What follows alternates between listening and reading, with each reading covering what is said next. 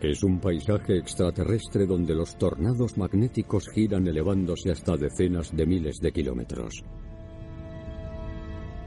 Hay manchas oscuras, misteriosas, lo suficientemente grandes como para tragarse la Tierra y que fluctúan. Y violentas erupciones que lanzan al espacio toneladas de partículas cargadas a más de 3,2 millones de kilómetros por hora. No se trata de un mundo extraño que se encuentra al otro lado de la galaxia, sino de nuestro Sol. Y ahora, las nuevas tecnologías nos permiten verlo como nunca antes.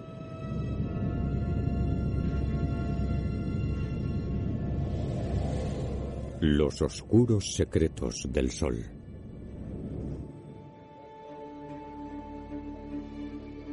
El equipo del Centro Nacional de Predicción Meteorológica Espacial comienza su día de manera habitual, observando cuidadosamente la superficie solar. Vale, a 10. Aunque se encuentre a 150 millones de kilómetros, aquí las fuerzas pueden impactar contra la Tierra de formas sorprendentes y destructivas. Es más pequeño. Sí, tiene razón. Fijaos en esto. Hoy, tras años de relativa calma, un satélite detecta algo. Una tremenda explosión en la superficie solar.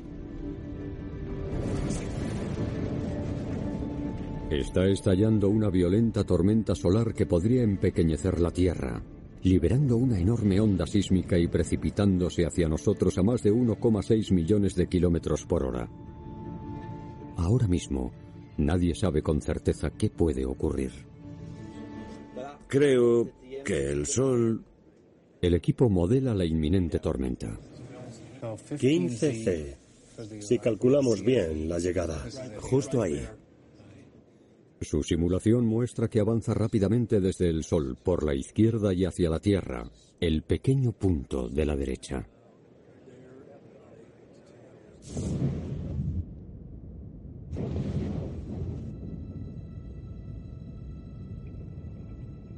La tormenta solar consta de dos fases. En primer lugar, se produce una erupción solar que libera una explosión de rayos X que puede alcanzar la Tierra en cuestión de minutos. Y en segundo, es una amenaza más inquietante, que llega unos días más tarde. Se trata de un fenómeno llamado eyección de masa coronal, o EMC. Es una onda de miles de millones de toneladas de partículas cargadas eléctricamente. En esta imagen repetida se ve cómo se propagan desde el ojo de la tormenta. Juntas pueden provocar una especie de tsunami cósmico.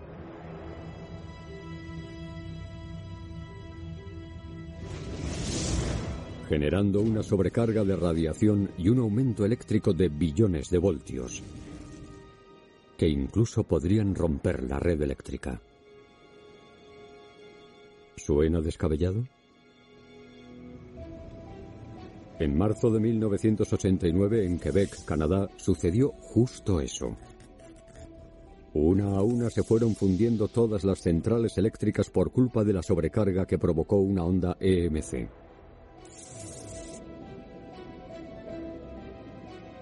En menos de dos minutos, seis millones de personas se quedaron sin electricidad.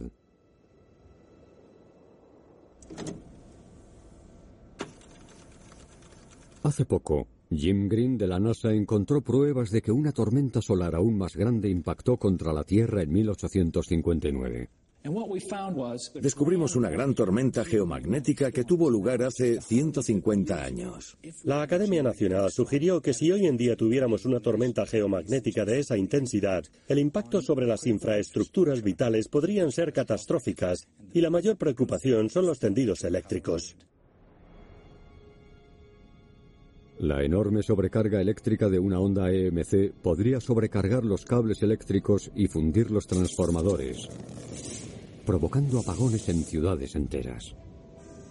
Las reparaciones podrían durar semanas, meses, y en el peor de los casos, la Academia Nacional insinúa que hasta 10 años en arreglar todo por completo. Si sucediera eso, si tuviéramos un mundo sin electricidad, sería como retroceder en el tiempo. Y los tendidos eléctricos no es lo único que está en peligro. Cada vez dependemos más y más de la tecnología, la cual se puede ver afectada por el Sol. Los GPS, las comunicaciones de larga distancia, el seguimiento de aviones, los astronautas en el espacio. Por eso es urgente comprender qué hace el Sol, qué va a hacer y cómo podemos prepararnos para responder ante esa situación. ¿Estás preocupado o no? Sí, estoy un poco preocupado. Es algo que me inquieta y realizaremos un seguimiento cercano en los próximos días.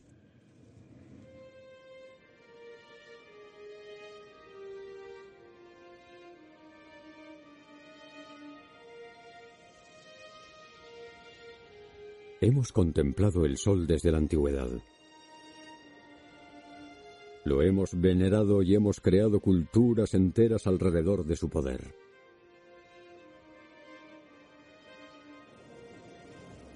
Nos maravillamos cuando se produce un eclipse de día. Y cuando su potencia ilumina el cielo nocturno con cortinas de luz que bailan, las auroras.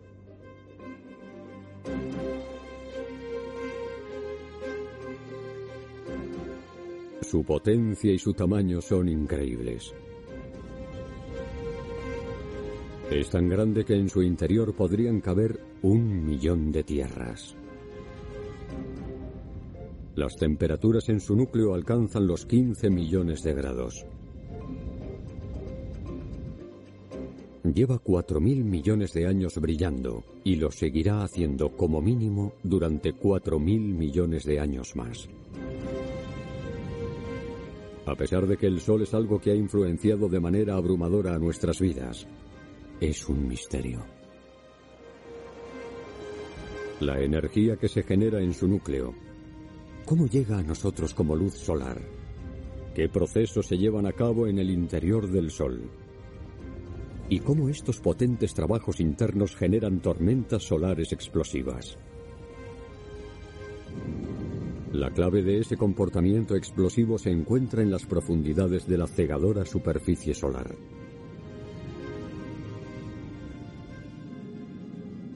Hasta hace poco tiempo, ver el interior del Sol era imposible y comprender sus procesos internos una quimera.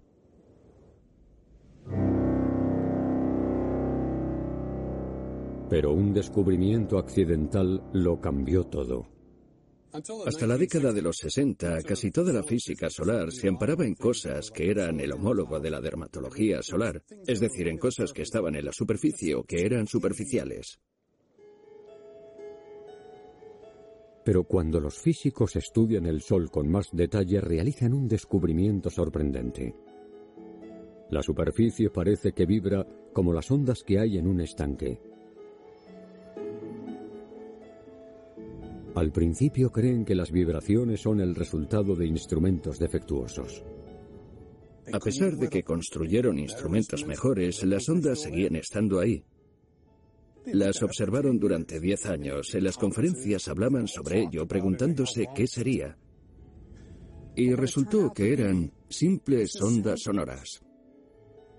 Es un descubrimiento impresionante. Nadie espera que el Sol pueda generar ondas sonoras.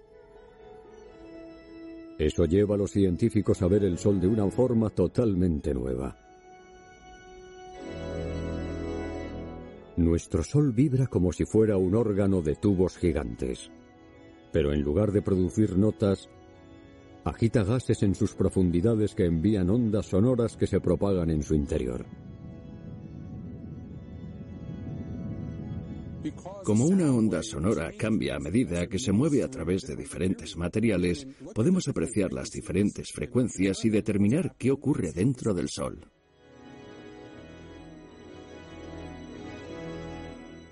Es una potente herramienta para ver debajo de la superficie del Sol.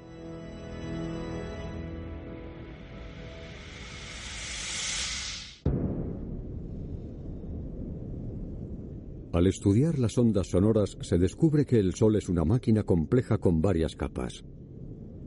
Directamente bajo su abrasadora superficie hay una zona de agitación perpetua. Después, hay una capa que la luz tarda miles de años en cruzar. En el centro se encuentra el núcleo del Sol. Es la región más pequeña pero tiene un diámetro 25 veces superior al del Sol. Esta es la fuerza motriz de nuestra estrella. Todo lo que vivimos en la Tierra. La luz solar, el calor y los efectos de las tormentas solares tiene su origen aquí.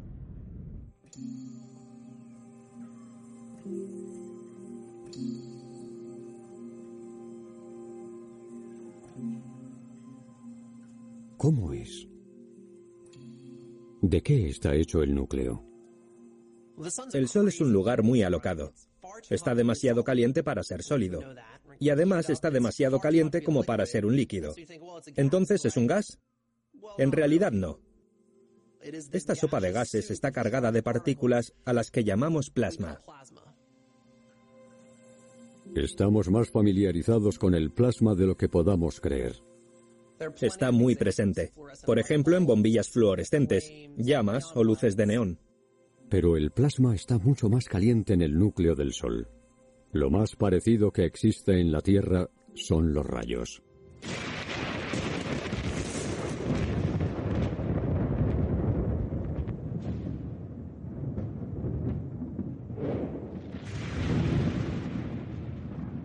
Durante las tormentas, aumentan las cargas eléctricas y crean rayos que pueden alcanzar decenas de miles de grados. Está muy caliente, pero no hay ningún punto cercano tan caliente como el núcleo del Sol. Si viajáramos hasta allí, el plasma estaría a 8 millones de grados. Cuando se formó el Sol, al gas de hidrógeno lo aplastó el peso del material que tenía encima.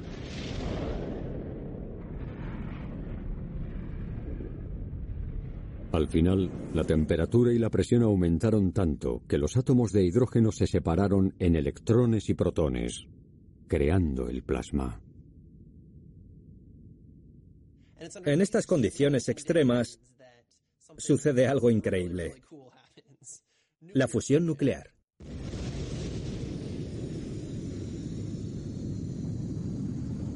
Es el mismo proceso atómico que se lleva a cabo en la bomba de hidrógeno. Bajo una tremenda presión, los protones del plasma se fusionan liberando fotones, paquetes minúsculos de calor y de luz. Y cada segundo se crea una cantidad inimaginable de fotones, generando la increíble potencia del Sol, parte de la cual nos llega en forma de luz solar.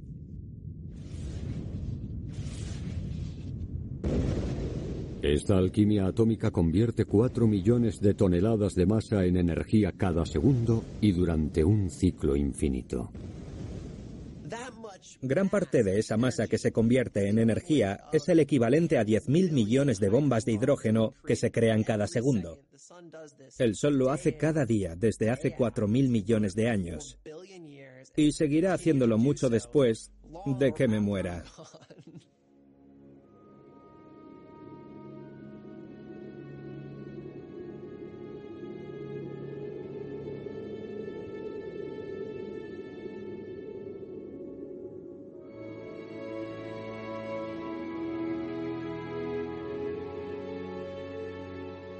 La fuerza de miles de millones de bombas se detona en el núcleo y en cada segundo.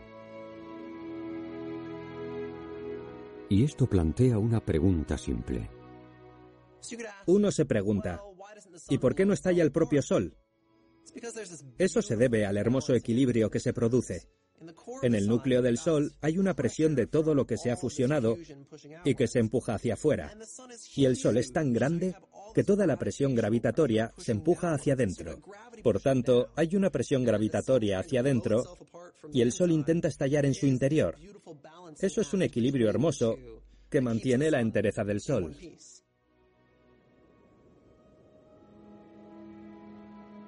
Esta luz, que nace en el núcleo, llega hasta nosotros tras haber realizado un increíble viaje.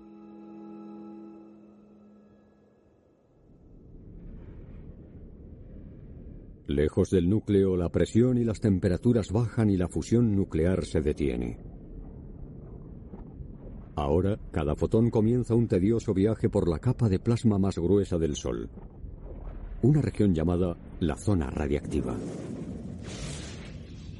Aunque el plasma esté menos apretado que en el núcleo del Sol, sigue siendo muy denso y a los fotones les cuesta moverse.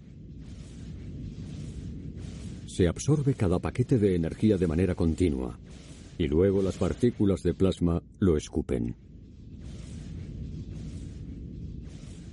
Aunque se desplacen a la velocidad de la luz, a 300.000 kilómetros por segundo, los fotones tardan cientos de miles de años en cruzar la zona.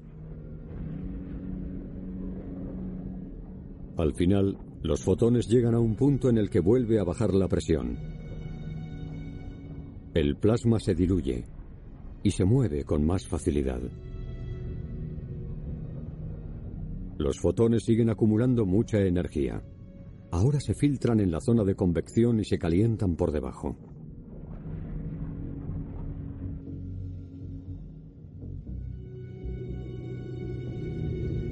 Estas increíbles imágenes muestran una convección en la superficie del Sol, elevando y hundiendo el plasma que crea una hipnotizante estructura llamada granulación.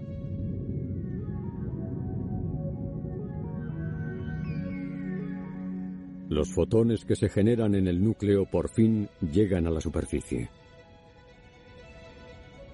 Emergen como una forma debilitada de energía solar. Esta energía debilitada llega a la Tierra en ocho minutos y se la conoce como luz solar. Primero cientos de miles de años, luego un mes y después ocho minutos. Cuando llegan a la superficie del Sol tienen que pasar ocho minutos hasta que podamos verlos. Si no hubiera obstáculos, el trayecto de los fotones desde el núcleo hasta la superficie tardaría unos segundos. La luz del Sol que nos alumbra en el día de hoy en realidad se creó durante la última glaciación.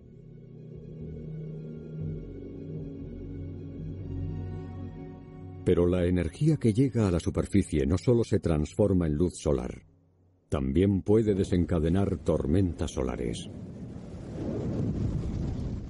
Para comprender el poder destructivo del Sol se necesita una observación precisa durante las 24 horas del día, algo que hasta hace poco tiempo era imposible. Five, four, go for main engine start. Three, two, one, zero. And ignition and liftoff of the Atlas V with the Solar Dynamics Observatory. Febrero de 2010. La NASA lanza su satélite solar más sofisticado hasta el momento.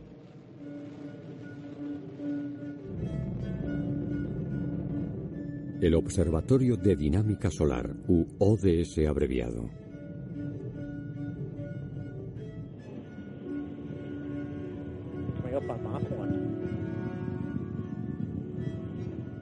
El ODS es el primer satélite que alcanza una cobertura de resolución superalta y prácticamente continuada de nuestra estrella más cercana, lo cual le brinda a los investigadores un acceso sin precedentes al Sol y a sus secretos. El primer día fue muy emocionante. Sabíamos que íbamos a abrir las puertas para que entrara luz solar en este instrumento por primera vez.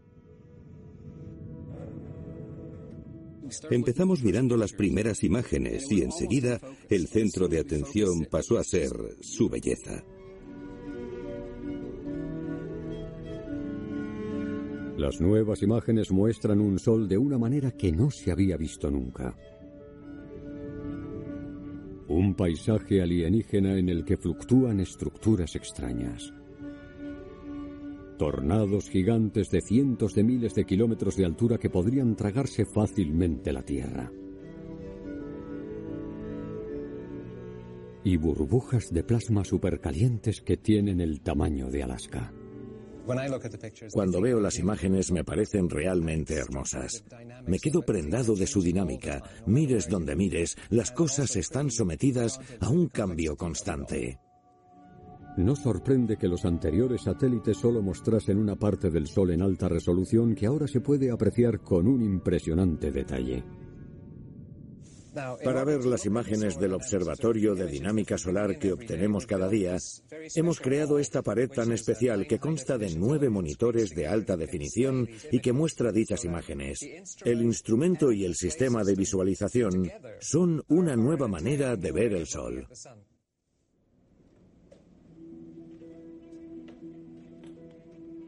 Uno de los aspectos más importantes del ODS es la capacidad de ver la luz del Sol a través de un abanico de longitud de ondas. El equivalente a ver las cosas que brillan a diferentes temperaturas. Nuestros ojos son más sensibles a la luz del Sol que brilla a unos 5.500 grados centígrados. A esta temperatura la superficie del Sol parece casi uniforme. Pero cuando la longitud de ondas es más cálida, emerge una imagen que suele ser invisible y mucho más dinámica. La tormenta del 15 de febrero de 2011 es el ejemplo perfecto. En esta imagen repetida que está a unos 50.000 grados centígrados, el ODS capta un rastro fantasmagórico de la onda EMC pero a 550.000 grados. El plasma supercaliente que se propaga desde el ojo de la tormenta es mucho más claro. Esto permite a los investigadores ver las ondas de eyección de masa coronal que envuelven todo el Sol. Es una época realmente impresionante para la física solar porque estas hermosas imágenes de alta resolución nos permiten comprender mejor la física que se produce cuando entran en erupción las tormentas solares.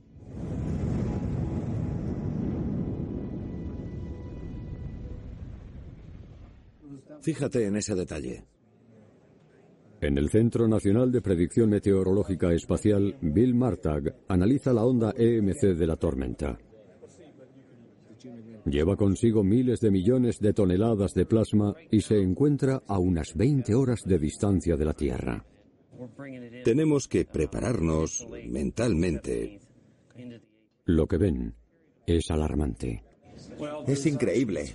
En realidad hay tres EMC. La cantidad es impactante. Ya. No hay una sola onda EMC, sino que hay una, dos, y hasta tres. Aún no podemos definirla como la tormenta perfecta, pero la meteorología espacial tiene unas condiciones significativas. Sus modelos muestran la trayectoria y la velocidad, pero la gran duda de Bill Martag es saber la potencia de las ondas cuando impacten.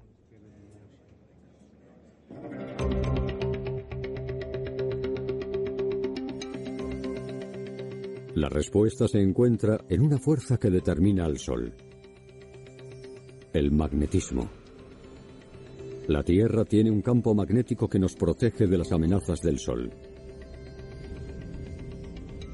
Pero estamos menos familiarizados con la potencia magnética del Sol, la cual, según los investigadores, juega un papel importante en las tormentas solares. Los astrónomos saben que la superficie del Sol gira de una manera extraña. Las ondas sonoras se desplazan desde los polos del Sol hasta su ecuador y lo hacen con mayor rapidez. Al analizar las ondas sonoras del interior del Sol, se muestra que las capas de plasma que hay bajo la superficie también giran a velocidades distintas.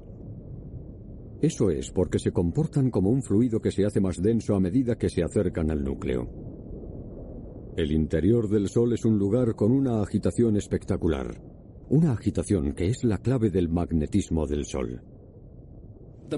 Los movimientos, la convención, la rotación diferencial, el movimiento del ecuador hasta el polo, crean una nueva forma, un campo magnético y una dinamo que se encarga de hacer el trabajo, una dinamo que genera una fuerza que se puede experimentar aquí en la Tierra.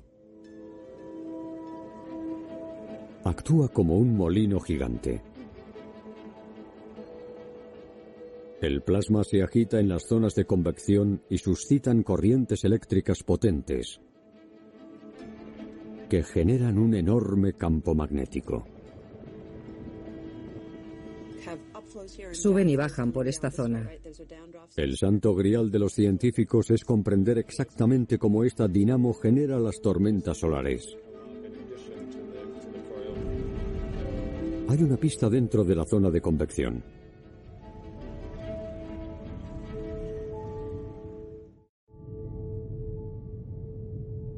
Las líneas de los campos magnéticos suelen ir de polo a polo. Pero con toda la agitación que se produce en la zona de convección, ese patrón no dura. Las capas rotatorias las estiran horizontalmente. La convección las gira y las trenza. Con una presión intensa, comienzan a retorcerse hacia la superficie. Aunque las líneas del campo magnético sean invisibles, el plasma, que está caliente, puede iluminar su recorrido. Podríamos compararlo con una autopista por la noche, ya que aunque no se vea la carretera, sí que se ven todos los coches con los faros encendidos y eso permite vislumbrar la autopista. Ver las líneas del campo es vital para comprender las tormentas solares.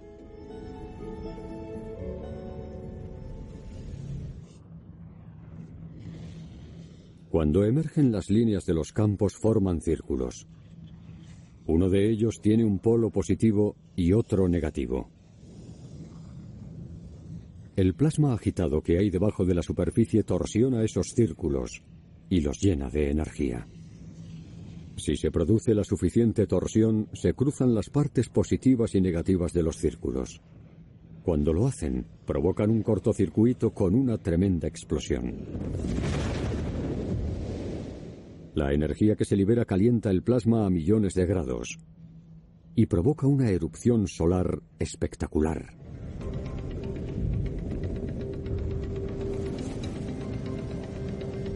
Es la fase dramática final de un viaje muy largo. Los fotones que se han formado en el núcleo llegan hasta la superficie. Algunos llegan directamente al espacio como luz solar.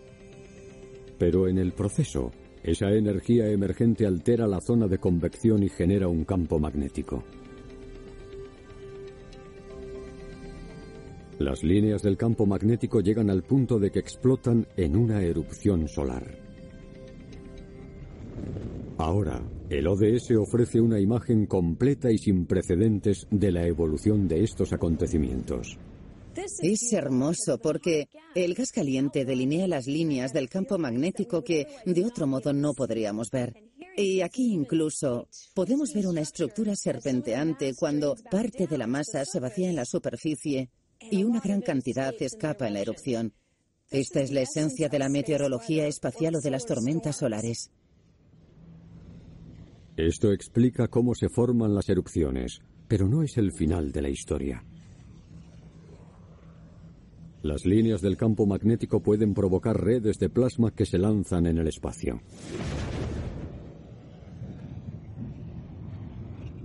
Esto es una eyección de masa coronal, una onda EMC.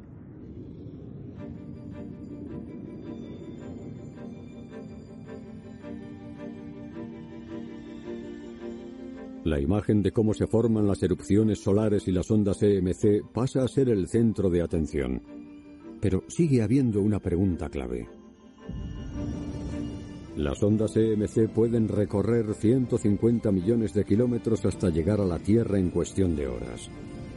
Pero ¿qué les brinda una energía tan explosiva?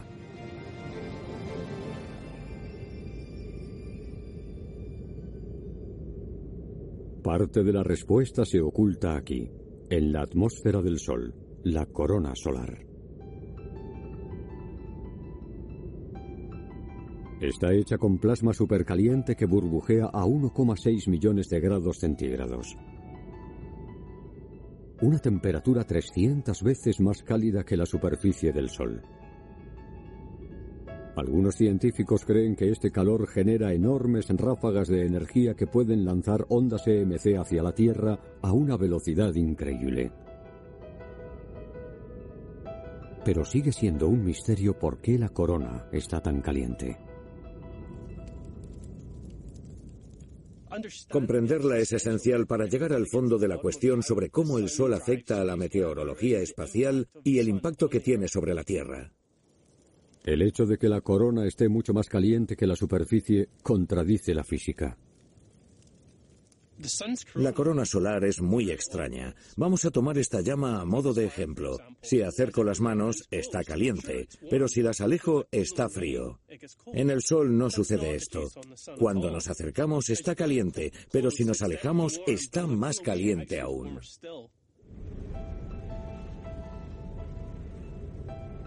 Unos investigadores japoneses han observado que se disparan chorros de plasma a velocidades elevadas cerca de la superficie.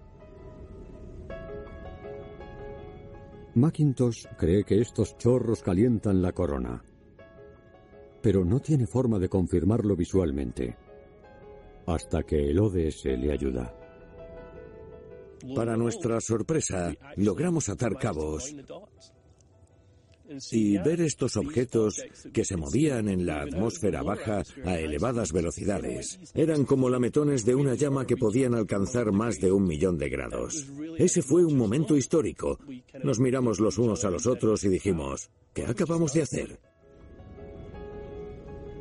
Demostraron que los chorros de plasma que aceleran hacia arriba y cerca de la superficie solar generan un tremendo calor.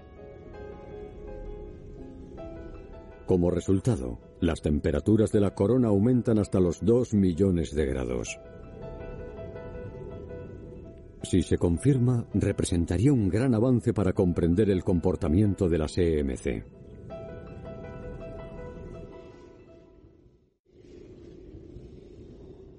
El inmenso calor de la corona actúa como el viento de un potente vendaval. Empuja constantemente el plasma que cubre las líneas del campo, y las infla como si fueran las velas que salen de un mástil. Igual que en las erupciones solares, cuando cruzan las líneas magnéticas se puede producir una explosión. En este caso, las líneas se cortan y la vela se pierde en el espacio. La onda EMC está cargada con miles de millones de partículas de plasma con una gran concentración y puede sembrar el caos en una Tierra dependiente de la electricidad. En el Centro Nacional de Investigación Atmosférica los satélites captan este violento acontecimiento.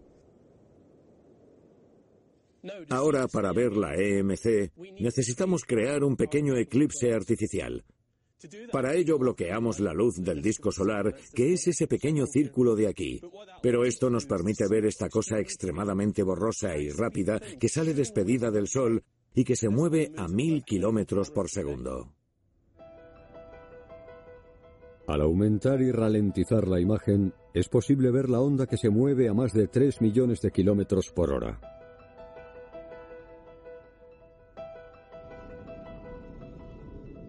Aunque comprendamos mejor qué provoca las tormentas solares y cómo llegan a nosotros, sigue habiendo un problema urgente y definitivo.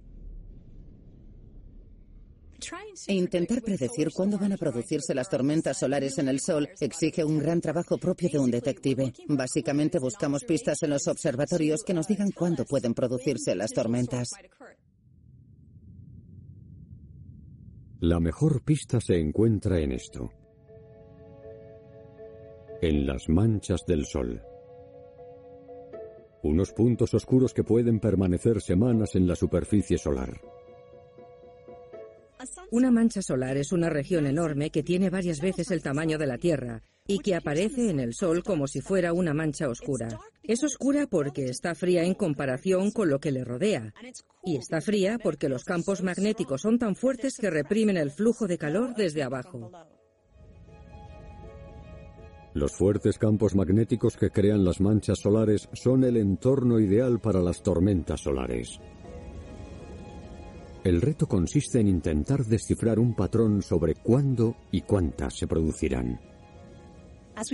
Cuando observamos manchas solares durante un periodo de varios años, vemos algo muy interesante. La cantidad de manchas solares en un periodo dado crecerá y se reducirá en un periodo de 11 años. Y desde que sabemos que las manchas solares están asociadas a los campos magnéticos fuertes, hemos aprendido que los campos magnéticos del Sol llevan a cabo un ciclo.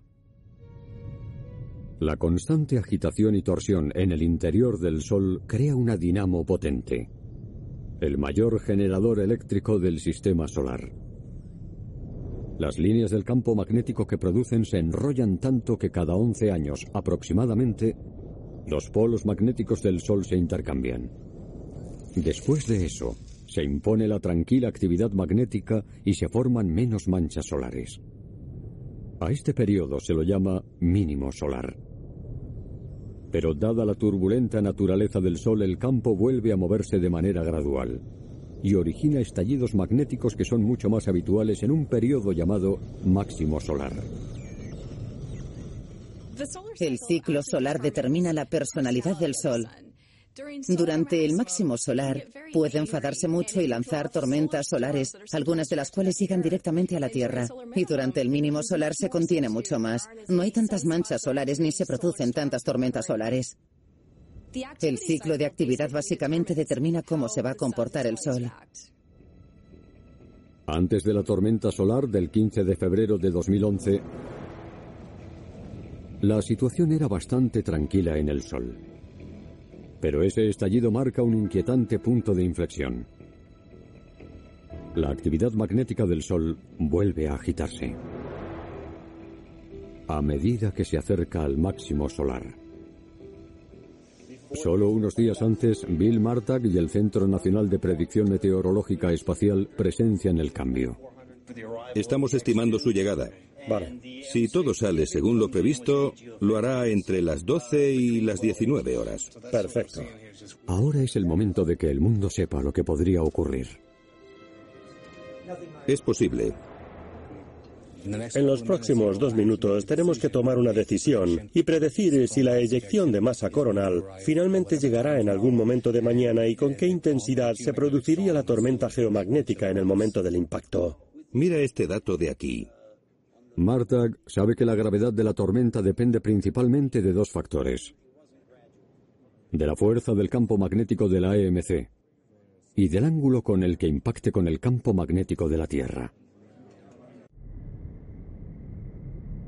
Las ondas EMC se acercan a la Tierra como un escudo que gira lentamente. Un extremo es positivo y el otro negativo. Los polos opuestos se atraen y los iguales se repelen. Si el polo positivo de la onda se alinea con el polo positivo de la Tierra, se podrá repeler la mayoría de la potencia de la tormenta. Pero si se alinean los polos opuestos, el plasma que llevan las ondas impactará con toda su fuerza. Uno con 15 y uno con 1. Marta realiza una evaluación final solo unas horas antes del impacto. Esto resulta bastante complicado. Sí, la verdad es que sí. Por eso me gusta mi trabajo. Según las observaciones, la onda EMC se repelerá.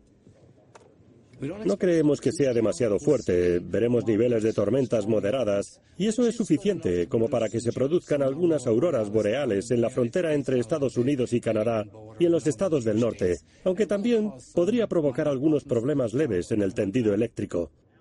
Se calcula que la predicción meteorológica espacial de las próximas 24 horas sea leve, aunque también se espera algún apagón.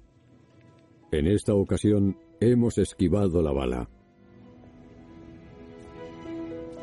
Pero una inquietante prueba sugiere que la Tierra no siempre tendrá tanta suerte.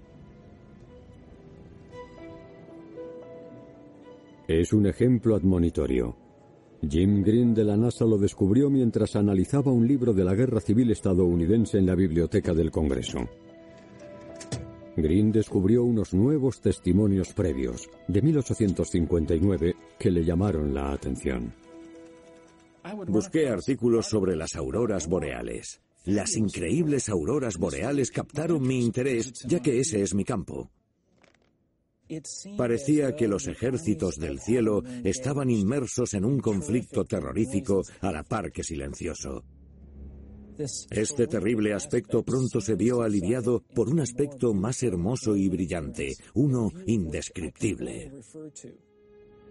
Los informes afirman que las brillantes auroras despertaron a los mineros de Colorado y que estos se pusieron a trabajar creyendo que ya había amanecido. Otros testimonios hablan de un impacto más perjudicial en el único sistema eléctrico de aquella época, el telégrafo. Por ejemplo, la corriente inducida de su sistema sobrecalentó la batería y provocó un incendio. Estuvo a punto de quemarse la oficina de telégrafos. Un operador sufrió quemaduras graves y terminó en el hospital. Green descubre numerosos informes sobre auroras que se produjeron en Estados Unidos y en todo el mundo. Las pruebas son claras. Una supertormenta impactó contra la Tierra en 1859, como resultado de dos enormes ondas EMC. Esas dos tormentas no solo fueron enormes, sino que además tuvieron lugar una después de la otra. Nadie que esté vivo ha visto algo así. Un día antes de que las ondas impacten, un astrónomo británico observa un grupo de manchas solares gigantes que se ilumina con dos enormes erupciones. La segunda onda EMC impacta 18 horas después, lo que permite que Green pueda calcular su velocidad. 8 millones de kilómetros por hora. Se estrella contra la Tierra a una velocidad casi cuatro veces superior a la que lo hacen las ondas EMC del 15 de febrero de 2011. Gracias a los diversos informes, Green es capaz de reconstruir la tormenta de 1859. Los testimonios sugieren que los polos de las ondas EMC se alinearon y en lugar de repelerse, impactaron con toda su fuerza.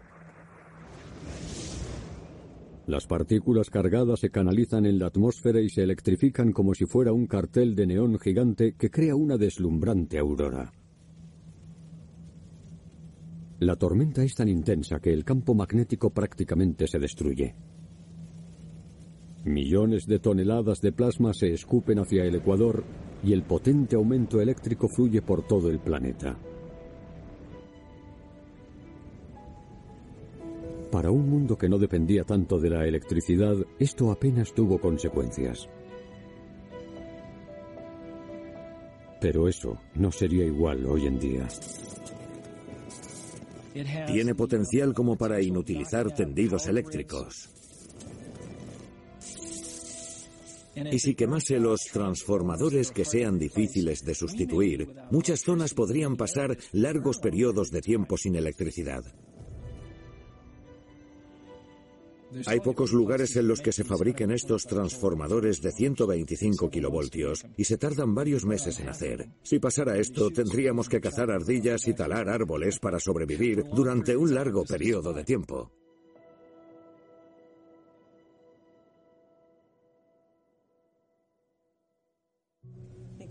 Increíble. Las imágenes en 3D son estupendas. Hoy en día los científicos solares consideran que la gran pregunta es, ¿Cuándo se producirá la siguiente gran tormenta solar? ¿Podemos predecir cuándo impactará la próxima gran tormenta solar? Puede que sí, y el motivo es que hemos aprendido tantas cosas del Sol que estamos mejorando, pero aún nos queda mucho por aprender, y cuanto más analicemos estos acontecimientos históricos, apreciaremos con mayor detalle lo que necesitamos saber. Hoy en día conocemos el Sol mejor que nunca. Estamos empezando a conocer su interior, pero su impredecible personalidad implica que siempre estará presente la incertidumbre por el hecho de convivir con una estrella.